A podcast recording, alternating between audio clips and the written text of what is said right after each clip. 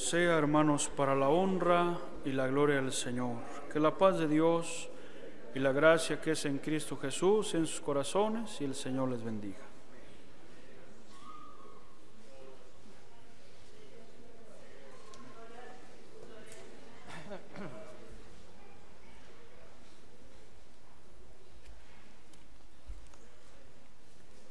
La gracia del Señor Jesús sea con todos mis hermanos.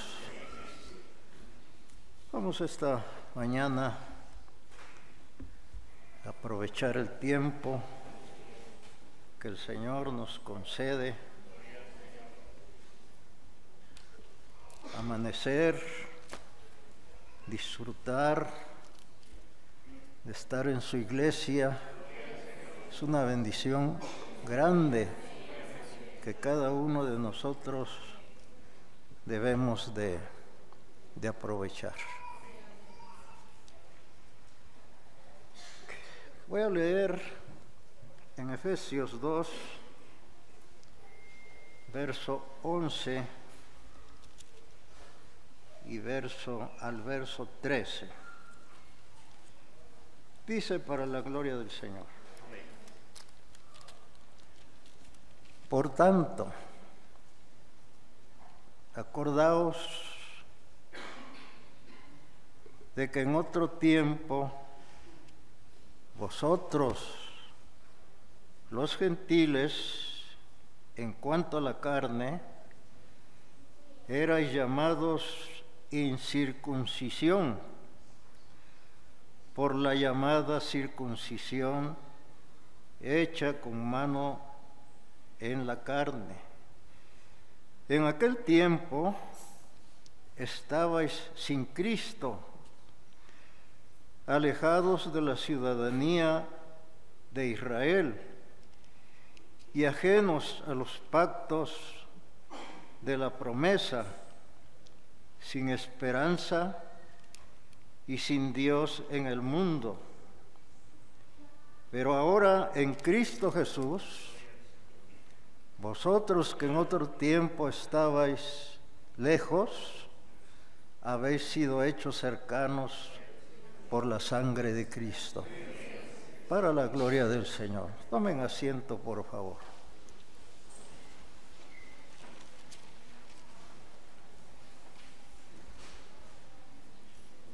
El tiempo no se detiene nunca. Él siempre avanza, Él siempre cumple el mandato de Dios. Dios hizo los tiempos, Dios creó el sol y la luna para que marcaran los días, los meses, los años. Y desde la creación hasta el día de hoy, el tiempo ha seguido su curso incontenible. Solo en una ocasión, un hombre de Dios le ordenó al sol que se detuviera y se detuvo. Fue la única ocasión en que el tiempo se, se detuvo. Pero de ahí para acá el tiempo continúa su viaje hacia el futuro de una manera inexorable. Ya estamos a escasos ocho días de que se nos termine el año 2016. Y tu hermano, tu hermano tenía otra, otra escuela dominical para ustedes esta mañana, pero tu hermano de por sí casi no duerme, nomás por pedacitos, a veces la noche me la llevo en claro. Y me quedé pensando en que el próximo domingo que viene vamos a amanecer contentos, felices, con, con algunos sentimientos renovados, porque la noche del próximo sábado vamos a, a estar con su siervo. Y cuando este año se despida de nosotros y aparezca el nuevo año que ya viene, el varón de Dios va a orar por cada uno de nosotros. Para nosotros es una oración muy importante. Dios a él le escucha Dios a él lo atiende porque es el amigo de Dios que hay en la actualidad sobre las de esta tierra. ¿Qué es lo que los hombres de Dios siempre han pedido a Dios por el, por el pueblo? Siempre piden lo mejor aún en circunstancias cuando el pueblo, por su desobediencia, por su rebeldía, han provocado a Dios a ira, siempre ha aparecido un hombre de Dios. Le dijo Dios a Moisés, hazte a un lado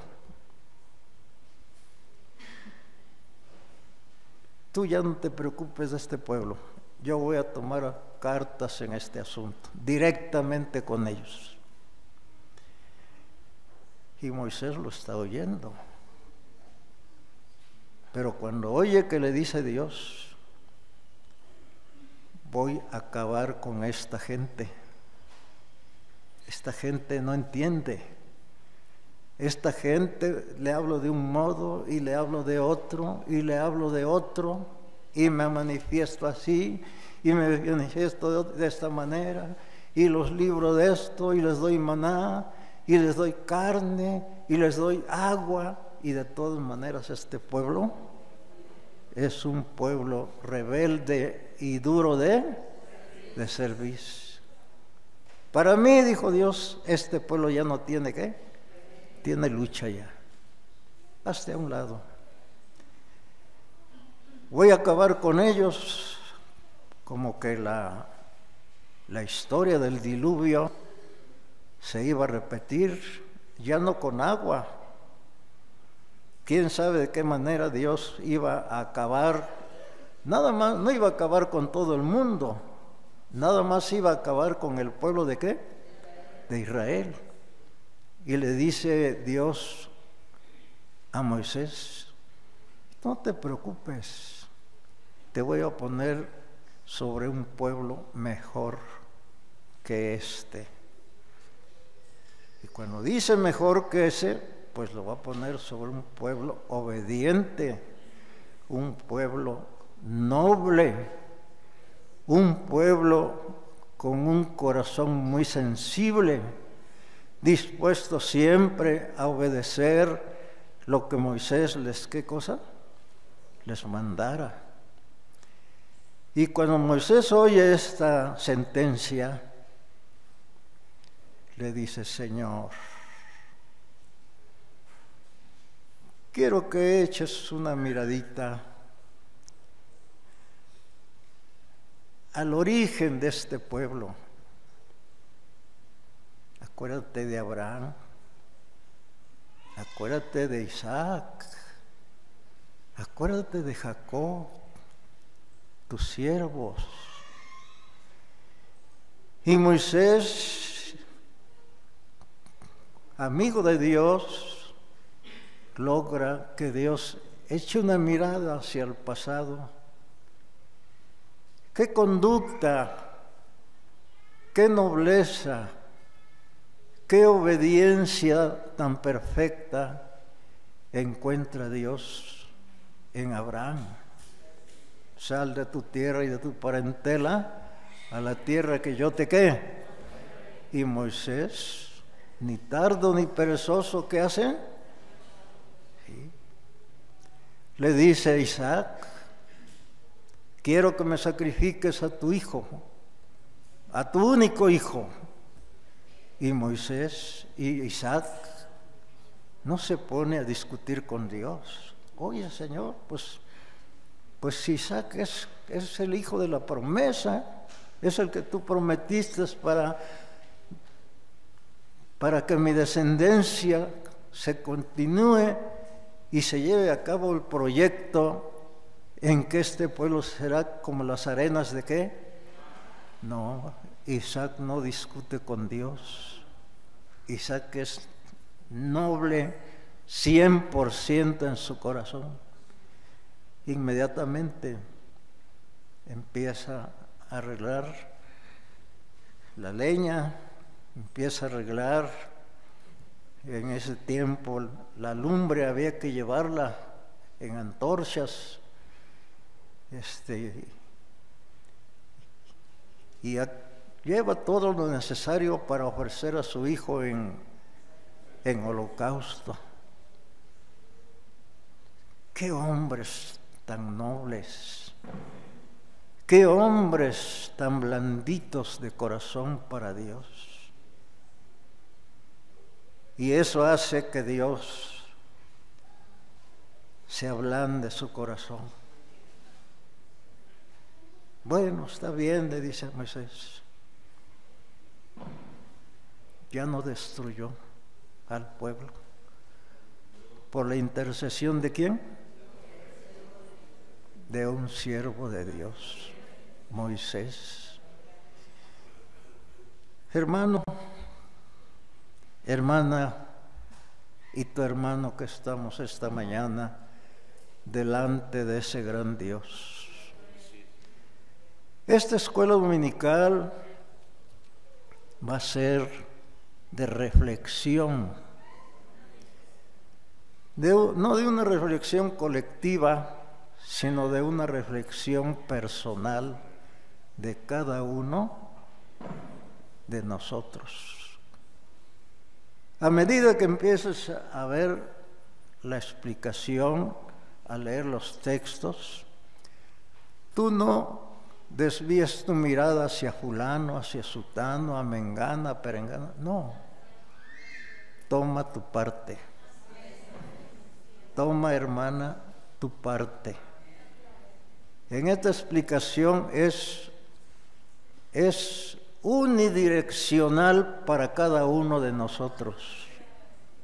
Y cuando digo para cada uno de nosotros, un día te dije, a nosotros se nos enseñó que cuando nos paráramos a explicar, a hablar la palabra de Dios, procuráramos no quedarnos detrás de la predicación y dirigirla de aquí para allá, sino que la, la explicación venga desde atrás de nosotros para que el pastor que va a hablar tome la parte que a él le qué cosa, que a él le corresponde, que a él le toca.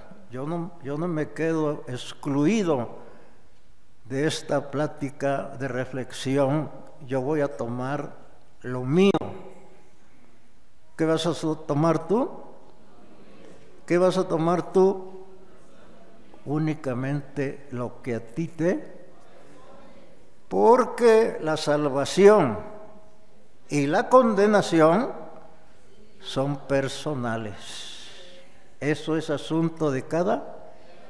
Nadie salva a otro, nadie condena a otro. Cada quien se salva por su propia decisión y cada quien se condena por su propia qué? decisión. No, pero es que fulano me hizo esto, no, pues es que fulano. Esas evasivas ante Dios no valen, no tienen ningún valor. Olvídate de eso y haz frente a lo tuyo. ¿Qué nos ha dicho el texto que, leímos? Algo muy importante.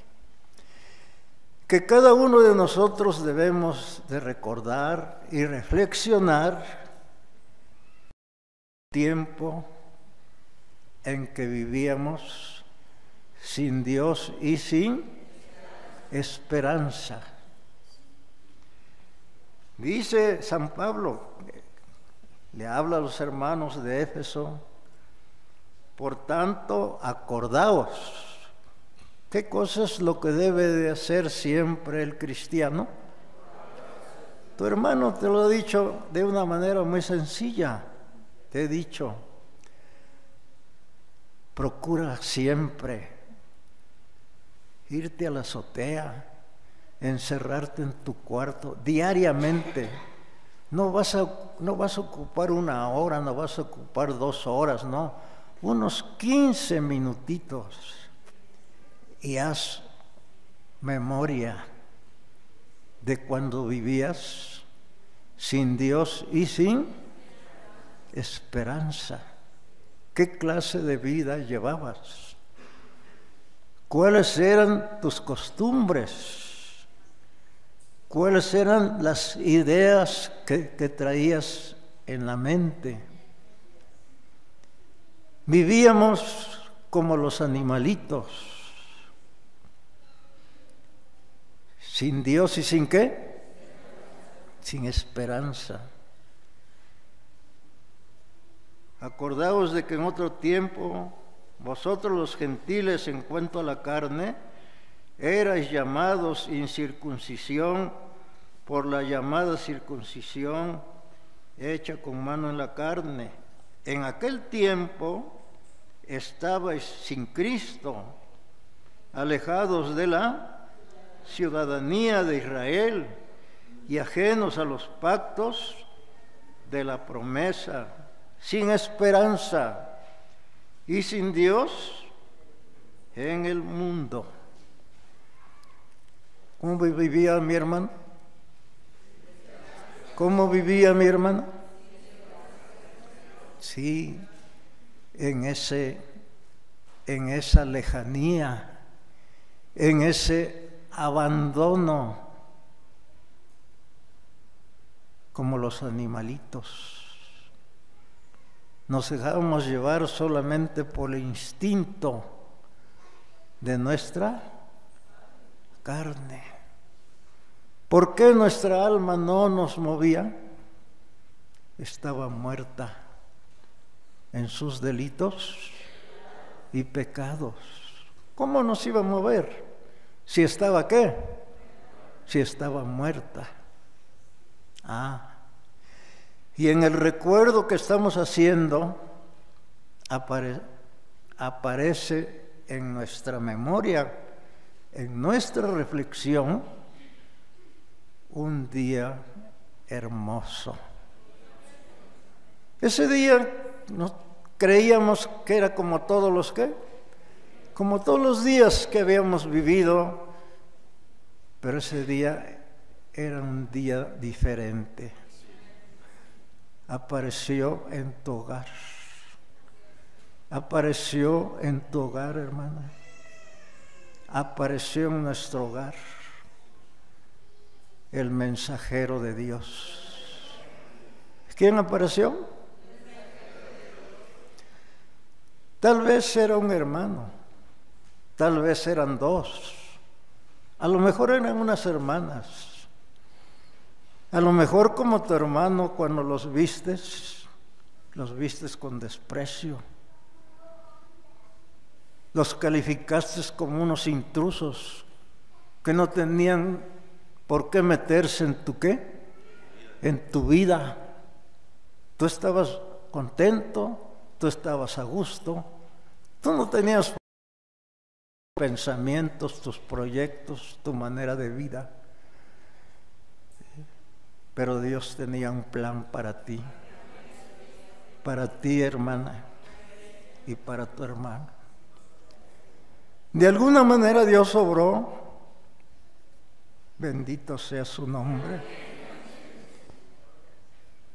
y Dios permitió que ese mensajero, con nuestras rebeldías, con nuestros desprecios, él o ella como que ni cuenta, ni tomaban en cuenta nuestra mala cara, nuestro silencio, nuestro despotismo.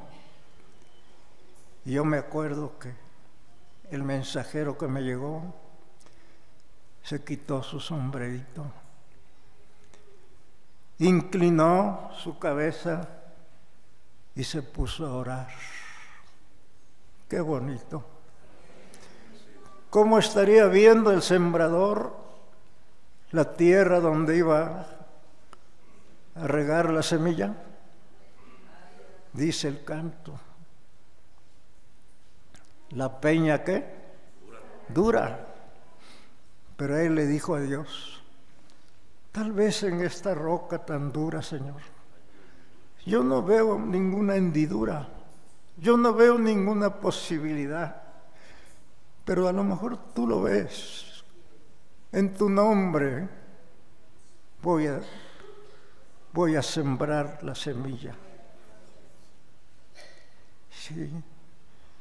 No le hizo caso al alimento material y me empezó a hablar.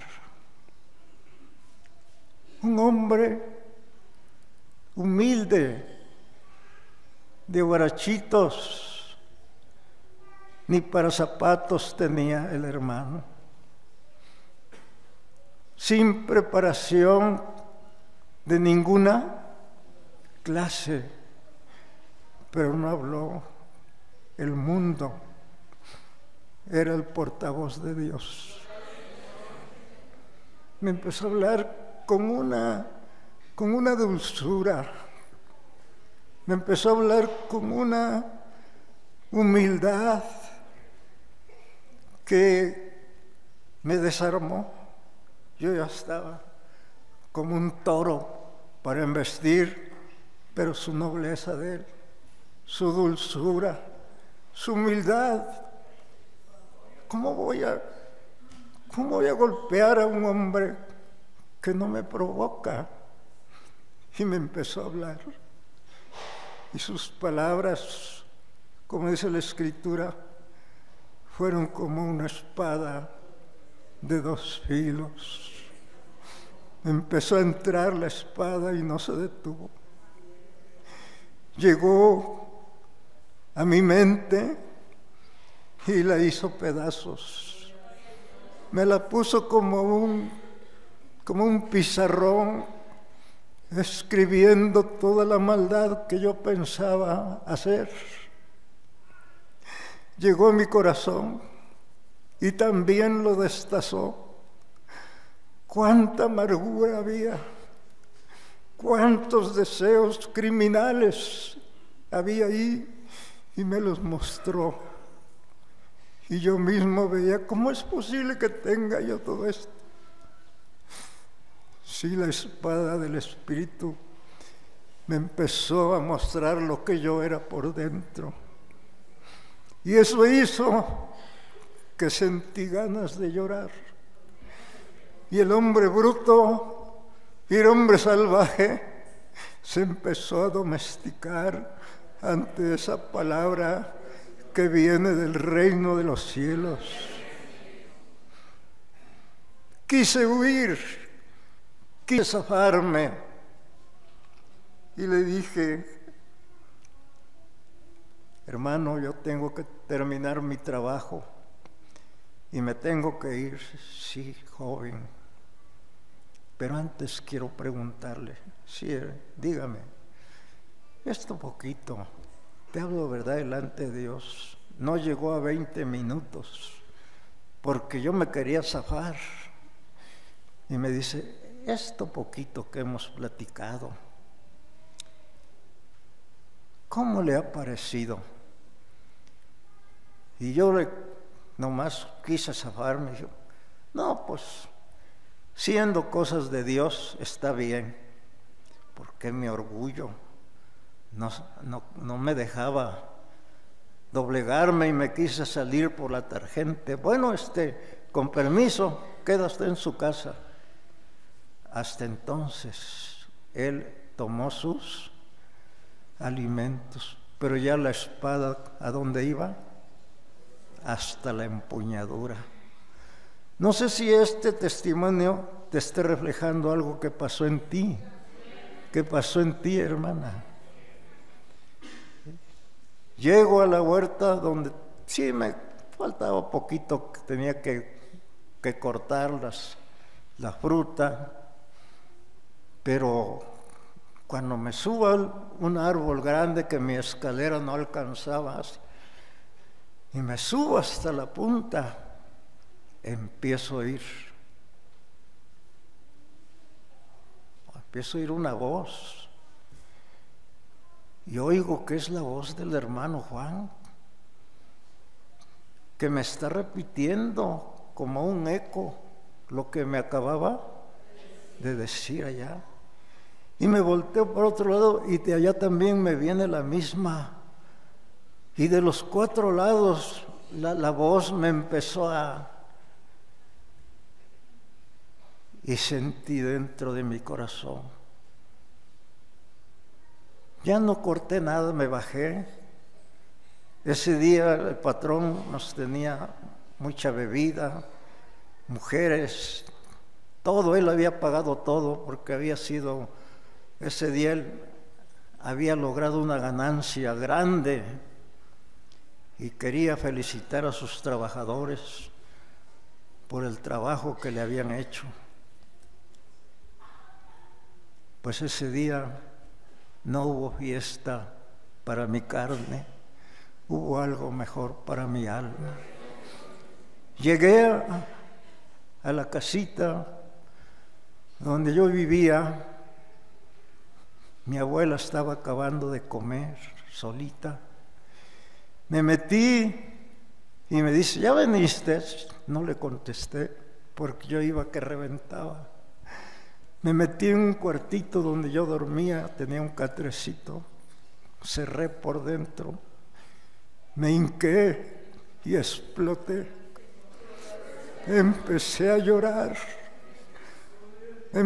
fue mi primera oración, quién sabe cómo, como cuando un niño empieza a platicar con su padre.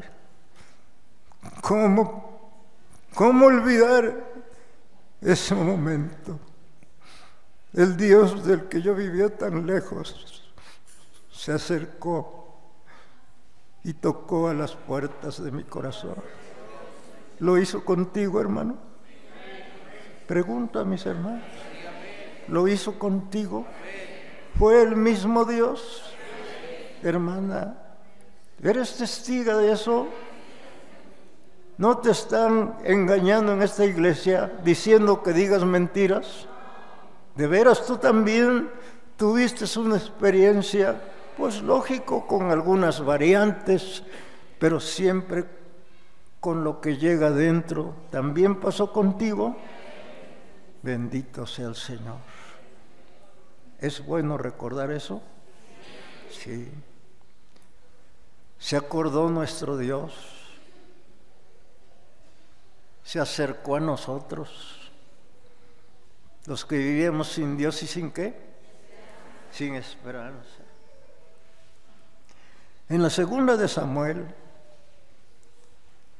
capítulo 14, verso 14, dice, porque de cierto morimos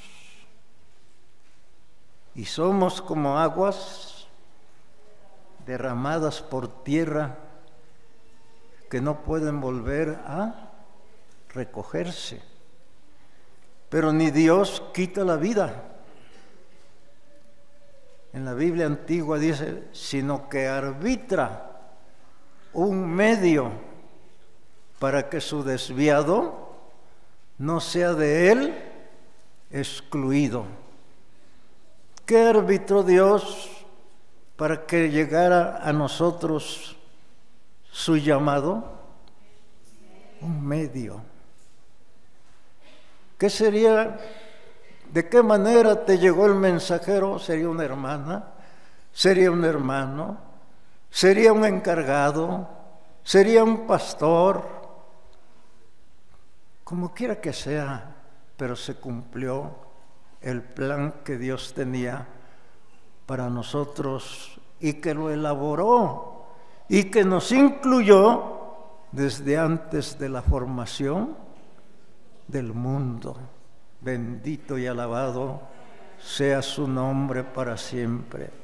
No se olvidó de nosotros.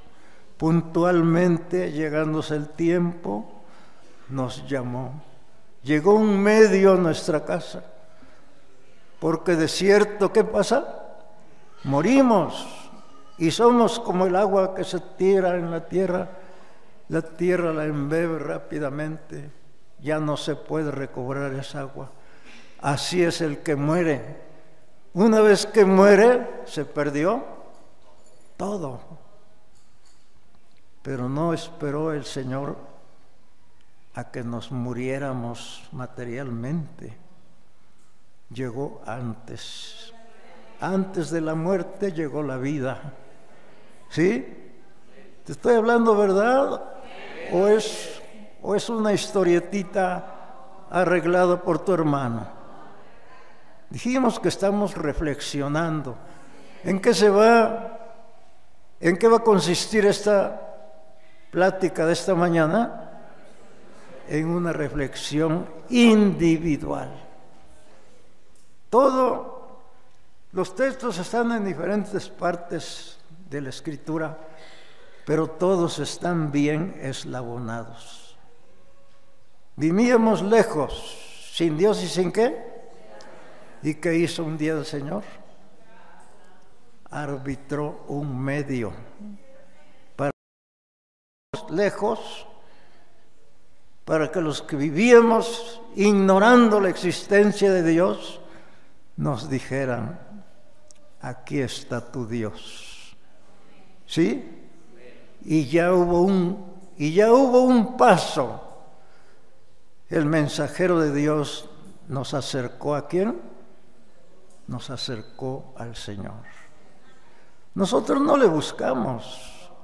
¿Quién fue el que arbitró todo? ¿Quién fue el que elaboró todo? Nuestro buen Dios. Sí, por eso decimos, a Él sea toda honra y toda gloria desde ahora y para siempre. Muy bien. Después nos empezaron a decir cuál era la voluntad de Dios. Y quiero que leamos en Isaías capítulo 1, verso 18, para la gloria del Señor Jesús. Isaías 1, verso 18. Dice así. Dice, venid luego. ¿Cómo? ¿En qué consistió el llamamiento? En que el Señor no aceptó plazos. ¿No aceptó qué? No aceptó plazos. Dijeron unos, no, este, Ahí voy más despuesito. Compré una hacienda y la voy a qué. Otro dijo, pues es que compré una yunta y la voy a qué, a probar. Y unos de una manera y otros de otra evadieron el llamamiento. Pero mira hermano, yo creo que nosotros éramos los más malos. Por eso el Señor nos sacó de Egipto con brazo qué? Fuerte y mano extendida. nos resistíamos. ¿Pero qué usó Dios? Sí, porque éramos de Él. Bendito sea para siempre jamás. Y dice el verso 18, venid luego, dice Jehová, y estemos a qué? A cuentas.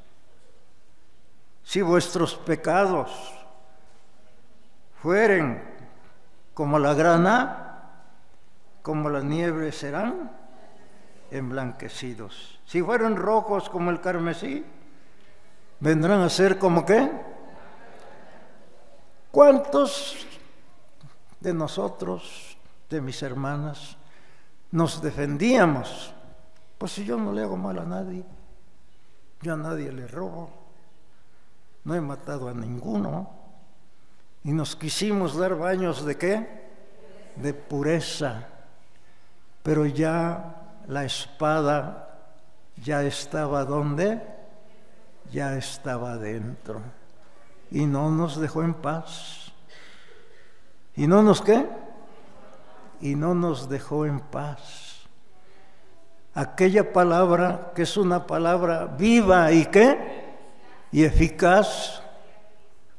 Cuando el, hombre, cuando el mensajero de Dios la comunica, no se disuelve en el espacio, penetra. Cuando llega el alma herida, ¿le da qué cosa? ¿Le da vida? ¿Le da qué? Y empezó una lucha que nunca conocíamos. Empezó a haber una lucha interna entre nosotros. El deseo del alma que oyó la voz de quién? levántate tú que duermes de entre los muertos. Y, el alma que estaba muerta en sus delitos y qué? Despertó al oír la voz de quién? De su Dios. Y, el al, y la carne se empezó a resistir. No, pero si yo llevo una forma de vida bien, pues este Tendré que corregir algunas cosas, pero pues esas las corregimos sin necesidad de pertenecer a ninguna secta, sin necesidad de pertenecer a ninguna religión. Eso uno lo puede. Y si la carne empieza, ¿qué cosa? A defenderse. Pero ya es imposible. Decía el hermano Aarón en una ilustración que él ponía, dice, el obrero de Dios es como el pescador que tira su anzuelo al mar de maldad. Dice, va a haber un, va a haber un pez que qué va a hacer con aquella carnada? Se va, la va a qué cosa? La va a atrapar en su boca y la va a morder. Y cuando haga eso, dice, el pescador le da el, el jalón Dice, y el pez cuando se siente atrapado, se da unos jalones y brinca y como látigo chicotea por un lado y por otro. Y dice, decía el hermano, ¿sabes qué hace el pescador? Le da cuerdita. Pero ya el anzuelo, ¿cómo está? Dice, llega el momento en que el pez se cansa la cuerda se afloja y entonces el pescador, ¿qué cosa hace? Porque ya se venció el pez. Así le pasó a tu hermano. Me quise defender, me quise destrabar, chicoteé para un lado y para otro, pero ya el anzuelo, el alma estaba prendida de ese anzuelo de Dios. Bendita sea la misericordia de nuestro Dios. Llegó un día que le dije a mi abuela, ¿sabes qué, abuelita? Sí, hijo, yo ya no me siento a gusto en este rancho. Yo me quiero ir a Córdoba con los hermanos, me quiero bautizar. Y ahora la abuela que antes me insistía tanto, ahora ella empieza a poner sus pretextos. Ay, hijo, pues, pues sí está bien, pero... Porque ella sabía el carácter que yo eh, tenía. Cuando yo tomaba una decisión, pues este, primero la estudiaba yo bien, no era una decisión así nomás. Y sabía ella cómo era yo, y ella cuando me oyó, sintió la decisión que yo ya había, y ella sabía que ya no me iba a poder, aunque ella era hermana, aunque ella ya era bautizada, pero como teníamos un negocio, teníamos una tiendita, y luego agarro una libretona que teníamos así larga y dice, ay, mi hijo, pues yo también estoy con esos planes. Y me enseña la libreta y me la abres. Pero mira, hijo, cuántas deudas, cuánta gente nos debe. Yo nomás estoy pensando, hijo, en recoger todo esto que nos deben y acabando de recoger lo que nos deben, nos vamos de aquí. Y le digo yo, ay abuelita, así se te va a acabar la vida aquí en este pueblo y nunca vas a terminar de recoger las deudas que te deben. Hijo, pero es que llegando allá, ¿qué es lo que vamos a hacer? Dice, le digo yo, pues que no es un Dios muy grande el que tú dices que es. Yo lo estoy sintiendo, que es un Dios grande y que Él me va a ayudar. Ahora resulta que tú te me atrancas. Sí, mi hijo, no, yo y me da gusto que tú te quieras ir, pero, pero, pasaron unos días. Tenía mi abuela desde antes de entrar a la iglesia un pleito con mi abuelo, de que mi abuelo nos quería echar de ese terreno donde vivíamos. Y a mi abuela la apoyaba el pueblo, la apoyaba el, este,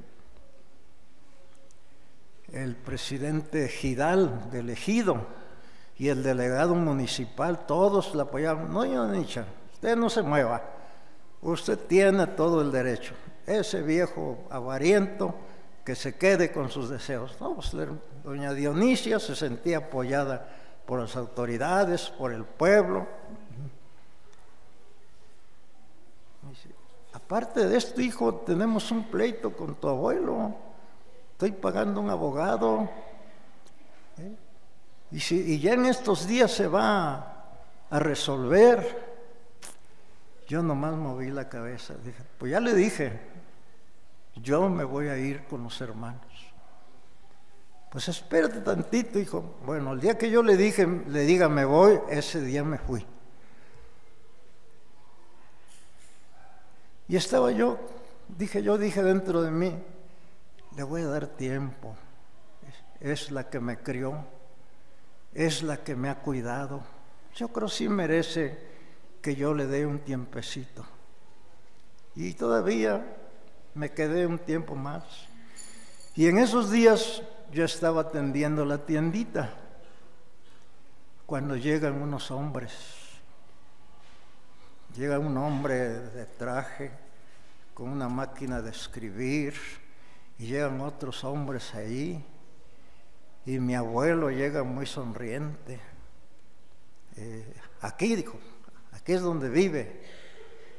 Y yo estaba en, en la tiendita, mi abuelo estaba atrás haciendo su comidita y eso, pues nomás éramos nosotros dos ya. Aquí vive la señora Dionisia González, Sí, Señor. Qué acto de presencia. Y se asoma mi abuelo. ¿Quiénes son, hijo? Y yo luego, luego presentí. Ya perdimos el pleito. Y nos vienen a aventar de aquí. Y le dije, pues somos, es el abogado del abuelo, yo creo que nos vienen a aventar. Y ya el hombre ya está haciendo el acta ahí en la máquina de escribir. Y ahí viene mi abuelita. Este, este, sí, señores, yo soy Dionisia González. Ah, pues este, el Ministerio Público ha girado una orden de desalojo, de desalojo porque el juicio que usted tenía con don Manuel Ramírez lo perdió. Y en este mismo momento vamos a proceder al lanzamiento. En un pueblillo, en un ranchillo, ¿eh? hacer un lanzamiento. No, creo que la mitad del pueblo se juntó. Era un espectáculo aquel. Yo agarré una sillita y me fui al patio y me senté y mi abuela empezó a llorar, tapándose su rebozo y me dice, mira hijo, hasta dónde ha llegado nuestra desgracia. Y cuando dice eso, me recordó que el pastor de Córdoba había mandado dos hermanos, hacía como seis meses que le habían ido a decir, que si ella no se recogía a la iglesia en Córdoba, que iba a ser desconocida como hermana. Fíjate cómo eran las cosas antes, ¿eh? Así eran. Y que si ella quería seguir siendo hermana de la iglesia la luz del mundo, tenía que obedecer. Y se le mandaba ese aviso. Ese día mi abuela, mi abuelita quedó llorando ¿qué hago, hijo? Y ella me había platicado de que hacían una petición por siete días cuando había una necesidad muy grande, que, que el problema estaba difícil. Le dije, corra, porque los hermanos nomás llegaron, se presentaron a la puerta y le dijeron eso, y, mi abuelita luego le pásense hermanos, este, ahorita les hago algo. No, hermana, no tenemos permiso de entrar a su casa. Nada más le traemos esta orden y usted tome su decisión. Y se fueron. Los alcanzó allá como a una cuadra y les dijo, hermanos, díganle al hermano que sí me voy a ir, pero que por favor me pongan a mí y a mi nieto, que él ya quiere bautizarse que nos pongan en petición por siete días. Tengo fe que Dios va a obrar. Pues sí obró Dios, de una manera drástica. ¿eh? Y empezaron a sacar todo, todo. Bultito de frijol, de arroz, los cartones de, de jabón, de todo. No era una tienda grande, era una tienda chiquita. Todo allá a media a media calle. Las cositas de la casa también, su maquinita de coser, este, todo lo que teníamos allá a media. Y el abuelo se paseaba triunfante. No que no, no que no se iban a salir, no que muy valientitos. Y como mi abuela ya era hermana, ella se ponía a hacer oración Enfrente había un señor que se llamaba Fernando Cárdenas. Era pariente del que había sido presidente de la República, Lázaro Cárdenas. Y era un hombre muy respetado en el pueblo. Tenía una casa nuevecita y enfrente nomás dividía la, la calle. Nada más le faltaban las puertas porque antes todo era de madera. Estaban haciendo las puertas de cedro, las ventanas de cedro, todo. Y le grita desde allá, doña Dionisia, no la quiero ver tirada en, la calle. Aquí está mi casa nueva. Véngase. Y yo se la doy el tiempo que usted quiera. Ese viejo, y le echó de maldición. Eh, no, no, no tiene corazón, es un animal, es una bestia véngase a mi casa. Y me dice mi abuelita, hijo, ¿qué hacemos? Le dije, yo ya arreglé mi ropa, ya arreglé mi maletita, ahorita a las 3 de la tarde pasa el autobús a Córdoba, yo me voy. Ya se lo anticipé. Si usted se quiere quedar en esa casa, quédese yo me voy con mis hermanos. No era yo bautizado. A unos de un modo y a otros de otro modo, pero Dios qué cosa hizo un día? Me dice mi abuelita, hijo, yo también me voy. Y empezó a arreglar sus cositas. Te hablo verdad delante de Dios. Todo quedó tirado ahí. Solo nos fuimos con una ropita y nada más. Y llegando a Córdoba, los hermanos nos recibieron con los brazos abiertos, nos abrazaban, lloraban. Era una alegría tan grande, no, no había indiferencia. Ah, pues ya vinieron, ah, pues está bien. No, no, todo mundo, todos los hermanos, todas las hermanas, era, era una alegría colectiva, nos abrazaban y qué bueno, hermana Nicha, eh, joven, qué bueno, ya se va, se va, sí, hermano, oh, bendito sea el Señor, gloria al Señor. Y el pastor, con mucho gusto. Búsquenle un cuartito que no esté lejos de, la, de aquí del templo y cóbrenle barato. Había una hermana que rentaba cuartitos, ella nos rentó un cuartito. Ahí empezamos ni siquiera una olla para hacernos un café, ni siquiera un plato para comernos un huevito allí, nada, nada absolutamente. Pero nos faltó una hermana que nos trajo mantequita, no, antes no se usaba aceite. Nos faltó otra hermana que le llevó una cazuelita. Nos faltó otra hermana que le llevó una ollita. Antes se usaba mucho el peltre, el, el barro, perdón. Eh, y para la noche ya teníamos una cobija para mí, otra cobija para ella y dos petatitos. Así empezamos. ¿Qué pasó con la casa? Se quedó. ¿Qué pasó con la mercancía de la tiendita? Allá se quedó. Las gentes se lo repartieron, las gentes.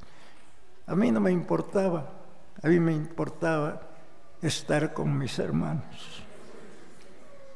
Y de esa iglesia de la que yo me enamoré, sigo enamorado de ella hasta el día de hoy.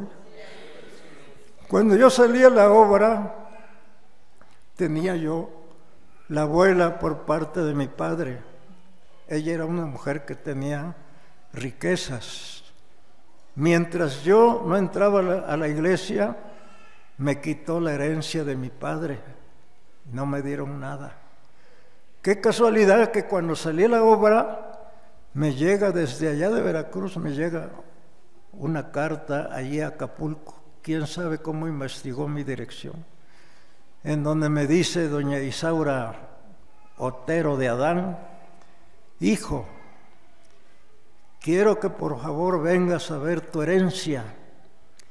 Y yo, la, herencia que tu padre te dejó, y aparte yo, te quiero regalar una casa de material nuevecita.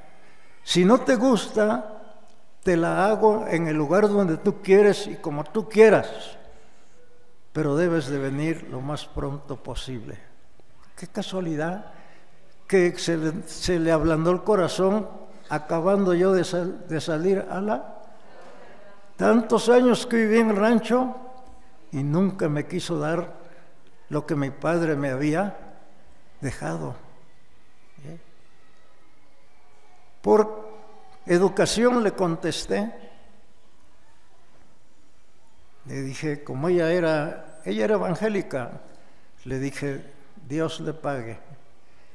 Tengo otra habitación hecha por un arquitecto que vive en el cielo. Ya me tiene mi lugar preparado ahí, más elegante, más rico que cualquiera casa que usted me quiera regalar.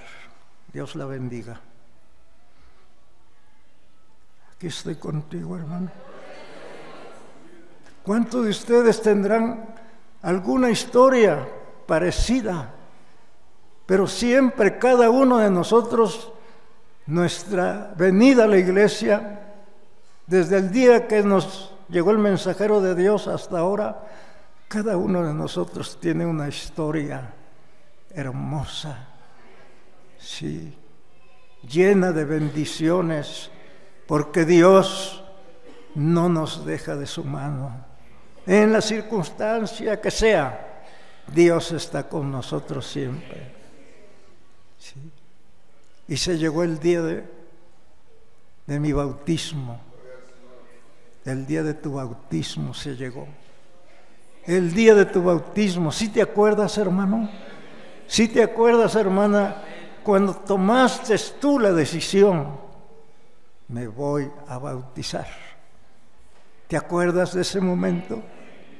¿Te acuerdas cómo algo dentro de ti se te movía y, eso que, se que dentro de ti se te movía te impulsó a tomar una decisión definitiva. Sí, y dijiste, me voy a qué? A bautizar.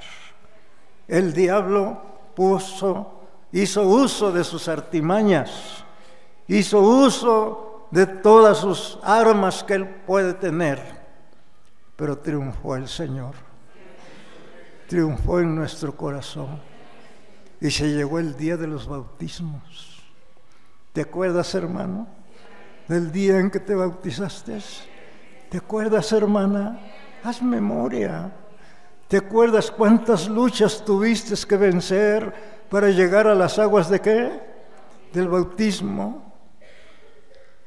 Tu hermano bajó a las aguas del bautismo el día primero de enero de 1954. Bendito sea el Señor. ¿Te das cuenta cuántos años lleva este hombre en esta iglesia? 62 años. Y no me he arrepentido nunca. Siempre he sido muy feliz. Tú, ¿cómo ha sido tu vida? ¿No se te ha olvidado el día de tu bautismo? Dicen, pues yo no sé ni quién me bautizó. Pues yo no me acuerdo ni cuándo me bauticé. Qué triste situación. Esa situación está triste. Que, que las fechas que son memorables para nosotros se nos han, ¿qué cosa? Se nos han olvidado. Qué triste es. Uh, tu hermano se sentía feliz el tiempo que tardé para bautizarme, porque no, no creas que lo bautizaban a uno así rápido. Yo, yo anhelaba, tenía hambre de pertenecer al coro. Y yo me, me hice de amigo de un joven que estaba en el coro y oye Martín, ¿y, y cómo le hace uno para entrar al coro? Ay, hermanos pues ya cuando te bautices, que pase un tiempo y el pastor vea tu testimonio, pues entonces tú te diriges con el pastor y ya el pastor va a ordenar quién te pruebe la voz, el director, dice, y si sirves para el coro, ay, pues, y yo con el hambre de bautizarme, ya me bauticé, no fallaban mis oraciones, yo mis diezmos, mis ofrendas, este, y ahí estoy, porque yo, yo quería, era un anhelo estar en el coro.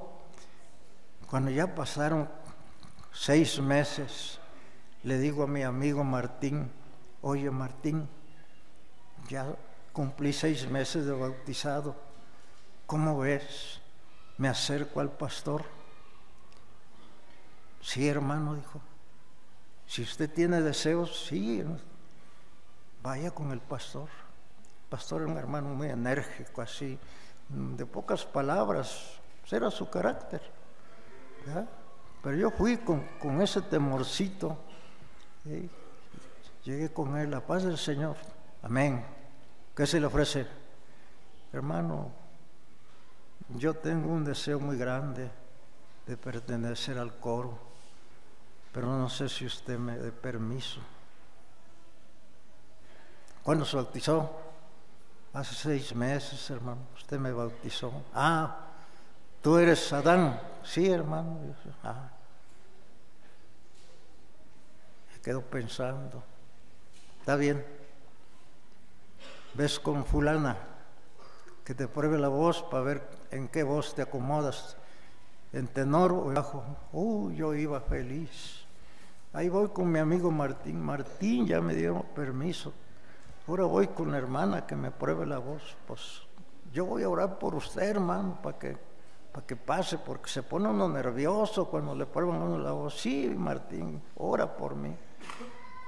La hermana me aprobó. Ay, qué felicidad. Ya estoy en dónde? Ya estoy en el coro. Era para mí algo grandioso. Y luego oigo una escuela dominical. El que no naciere de agua y del Espíritu, el tal no puede qué. Ah, Martín, yo debo de recibir el Espíritu, ¿verdad? Sí, hermano. Y debe de esforzarse. Ya dicen estos días, ya oí que va a haber avivamientos. ¿Y cómo es eso, hermano Martín? Ah, es de esta manera. Usted debe de orarle mucho al Señor. Limpiar su corazón de malos sentimientos, su mente de malos pensamientos, su boca. Ya me dijo, y con mucha fe pedirle a Dios que lo haga su hijo. Eh, usted va a decir con sus labios, gloria a Cristo, gloria a Cristo, pero en su corazón usted va a estar pidiéndole al Señor, hazme tu hijo, Señor, compadécete de mí, pero sus labios no deben de dejar de glorificar al Señor. Es más, ahí voy a estar con usted, hermano. Ay, sí, Martín, no me deje solo. Y se llegaron los avivamientos y no recibí. Qué triste. ¿No te pasó a ti lo mismo en alguna ocasión? Todo eso vive uno. Y pasaron tres años y no recibía. Y llegaron, siguió otro medio año, el mes de julio, ya para preparar para la Santa Cena. Y me da el Señor de su Santo Espíritu. Bendita sea la gracia de Dios. Sí. ¿Cómo debe de ser la senda del justo? No más bautizarse y ahí quedarse estancado, ay, como, como una piedra muda, ¿así? No. Hay una aspiración no por vanidad, no por soberbia, no por querer grandeza para la... No, es un deseo de qué? Del alma. Y yo, con ese deseo, ayunando las 24 horas, solo una vez en la noche cenaba y ya. Las 24 horas sin tomar agua, sin probar alimento, y luego con un trabajo tan pesado que tenía yo, no le hace. Así pero el Señor me dio su Espíritu Santo. Bendito sea el Señor. Ya cuando recibí mi promesa, ya este el hermano me puso a llevar un día en la reunión de jóvenes, puse a llevar una consagración. Se me secó la boca. Me tronaba como de cartón la lengua y no pude hablar nada. Él estaba allá atrás y ya mandó otro joven que llevara la consagración. Qué pena sentí. Me quería meter hasta debajo de la banca y llorándole al Señor y saliendo, ay hermano, perdóneme, se me secó la boca, no pude hablar. Se sonrió y dijo, sí hermano, es la primera vez, pero lo voy a volver a poner. Pídale a Dios para que la segunda vez no le pase eso. Sí hermano, deme bendición me volvió a poner como al mes, ya tartamudo, con un miedo, logré llevar mi consagracióncita. Sí, porque la cena del justo, como debe de ser?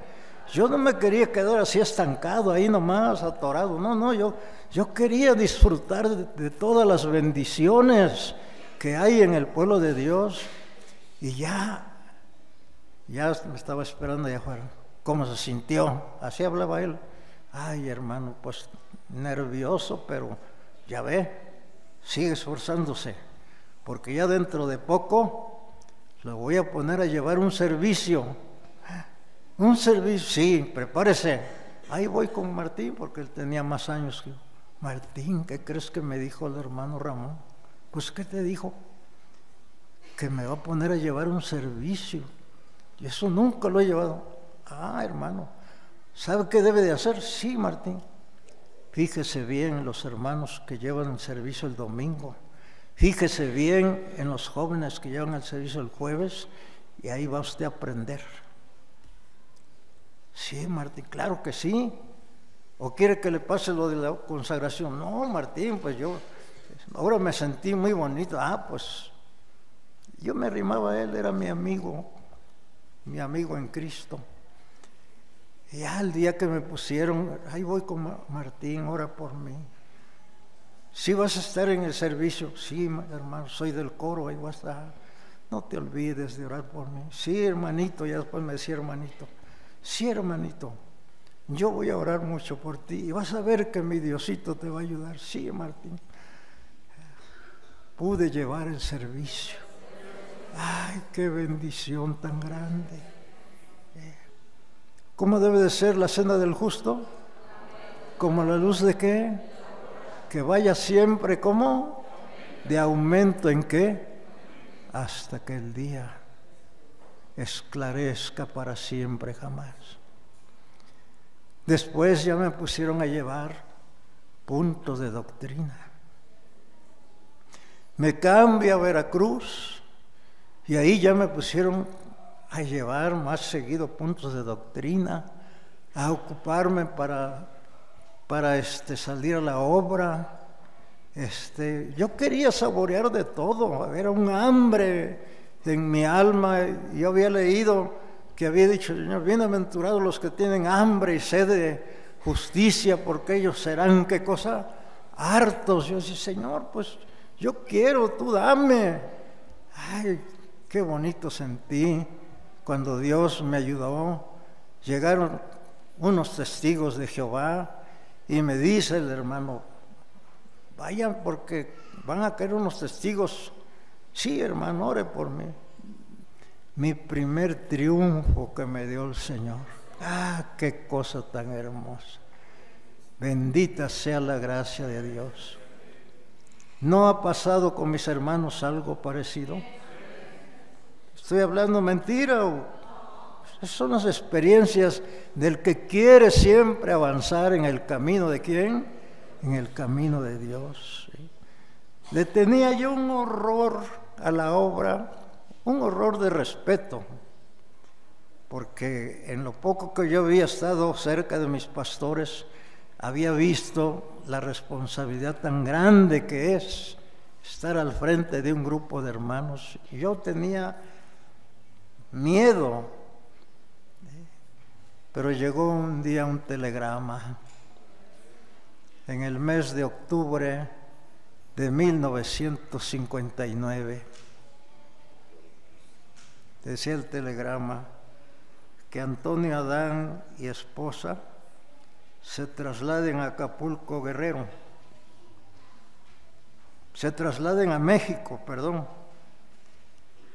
Colonia Vallejo. Allí le dirán a dónde se va.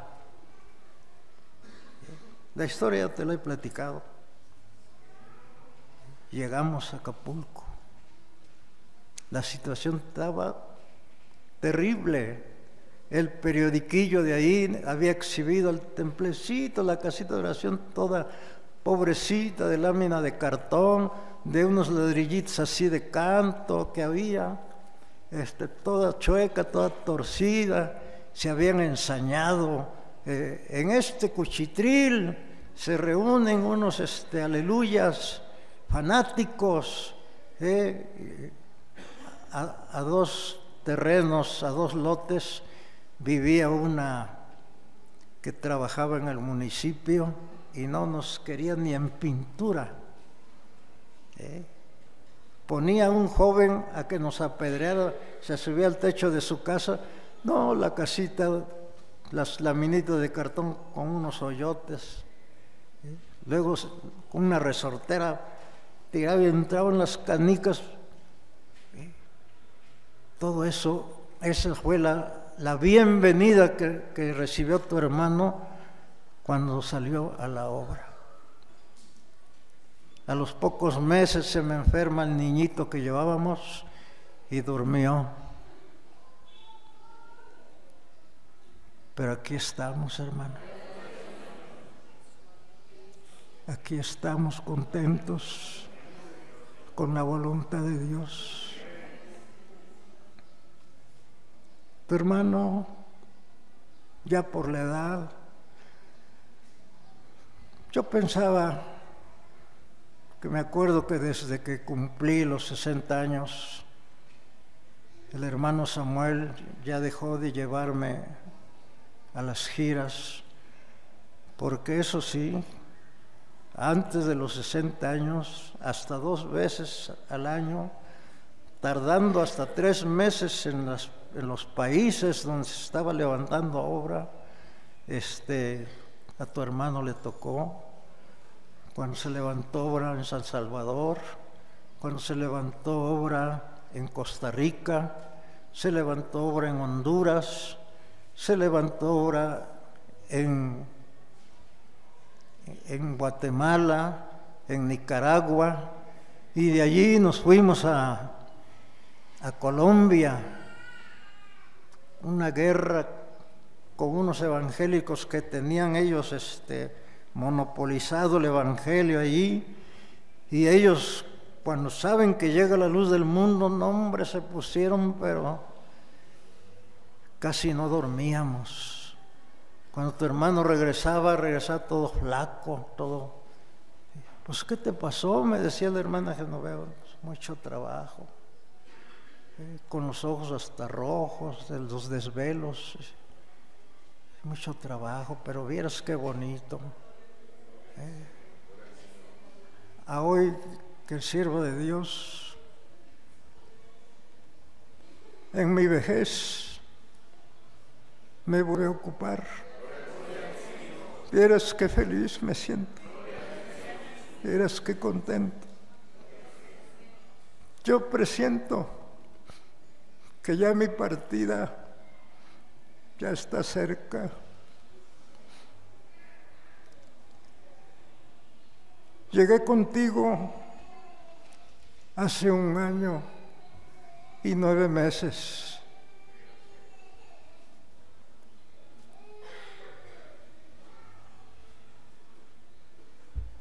En este año y nueve meses me ha tocado entregar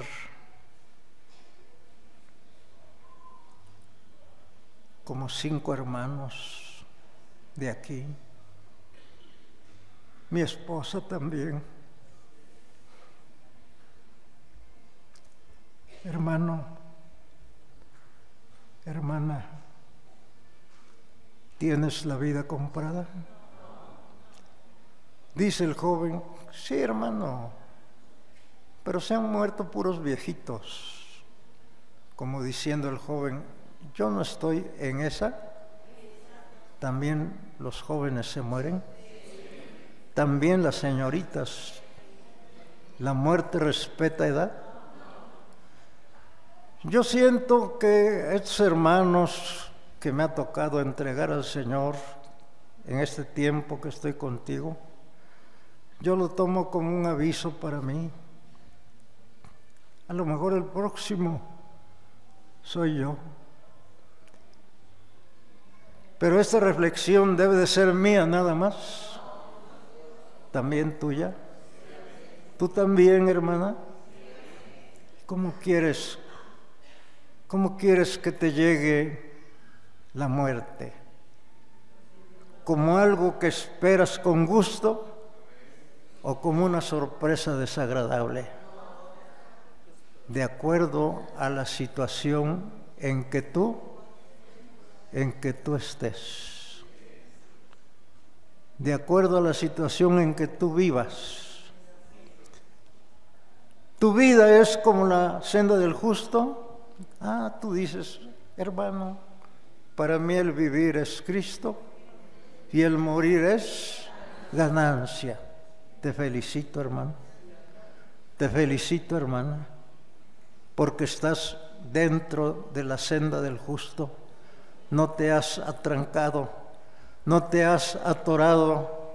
Tú sigues avanzando hasta que llegue el día, el momento en que tú mismo lo vas a sentir. He acabado mi carrera. He peleado la buena batalla. Solamente me espera la corona de la vida eterna. La hermana Genoveva, antes de que durmiera, ella tuvo un sueño en donde soñaba que estaba rodeada de, pura flor blanca. A mí no me lo platicó con detalles, a mí nomás me dijo, fíjate que tuve un sueño y le pregunto yo, ¿bonito o feo? No, muy bonito. Vi muchas flores. Ah, qué bueno, viejito. Ahí quedó todo pero le habló por, por teléfono a su hija, su hija Rode, y le dice a su hija, hija, yo creo que ya el Señor me va a llevar. Y le contesta a mi hija, ay, mamá, no digas eso. Sí, hija, fíjate que tuve este sueño.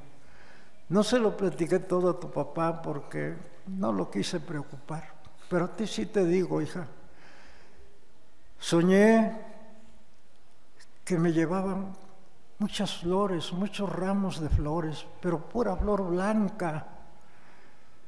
Y, yo siento que es que el Señor ya me va, ya me va a llevar. Y mi hija se puso a llorar. ¿Para qué me dices eso, mamá? Me pones triste. Sí, hija, le dijo ella, pero para que te vayas preparando que no te toque de sorpresa, porque era la más chica, la que más se había encariñado con su madre. La última, todos se casaron y ella se quedó con ella mucho tiempo hasta que se casó. Y había una comunión entre ellas, entre madre e hija, muy estrecha. Y cuando estando allá en la ciudad de Oaxaca, le dice un día a su mamá, hija, bañame. Sí, mamá, ya la bañó bien.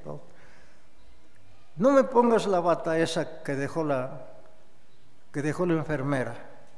Mamá, es la adecuada, te vienen a tomar la presión, te vienen a checar el oxígeno. No, no, no, no, no.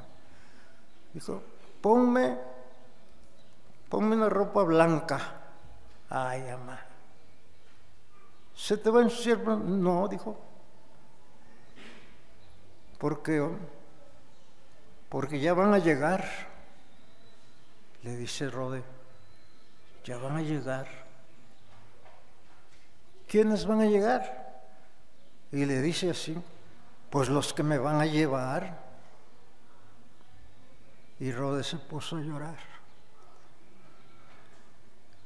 Y le empezó a buscar, porque cuando cumplimos años de casados, Rode le regaló un vestido blanco.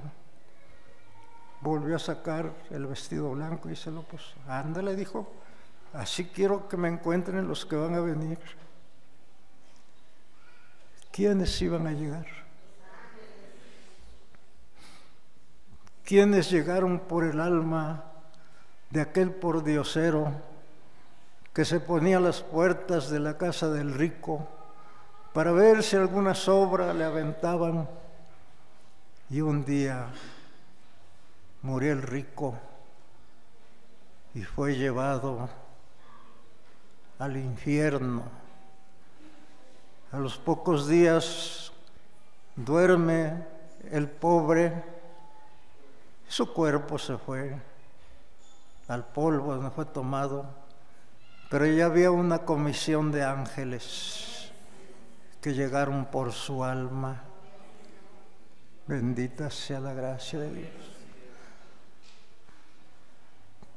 Todo eso tenemos que esperar o somos eternos en esta vida. ¿Estás preparado tú? ¿Puedes decir, he peleado la buena batalla? ¿Puedes decir, he acabado la carrera?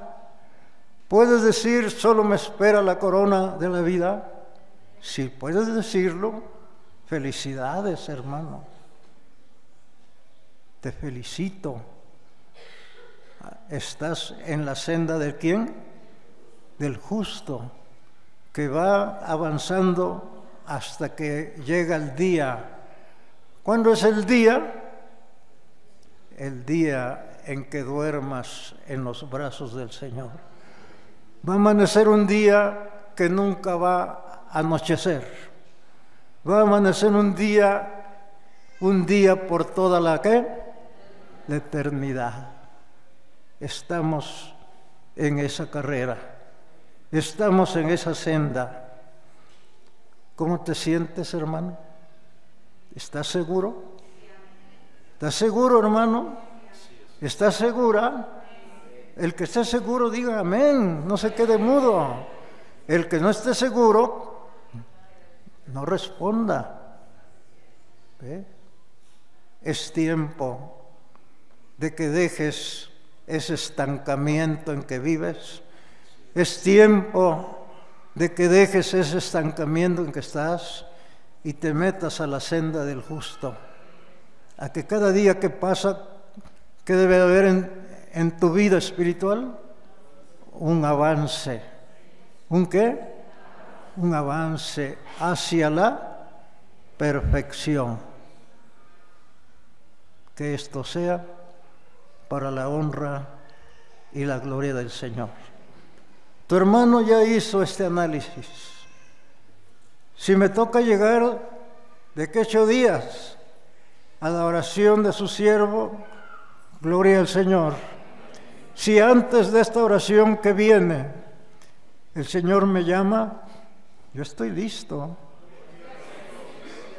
No me va a llegar de sorpresa ya la estoy esperando. Yo siento que mis días ya están cerca. Si me voy, hermano, tú seguirás adelante. Allá te voy a esperar.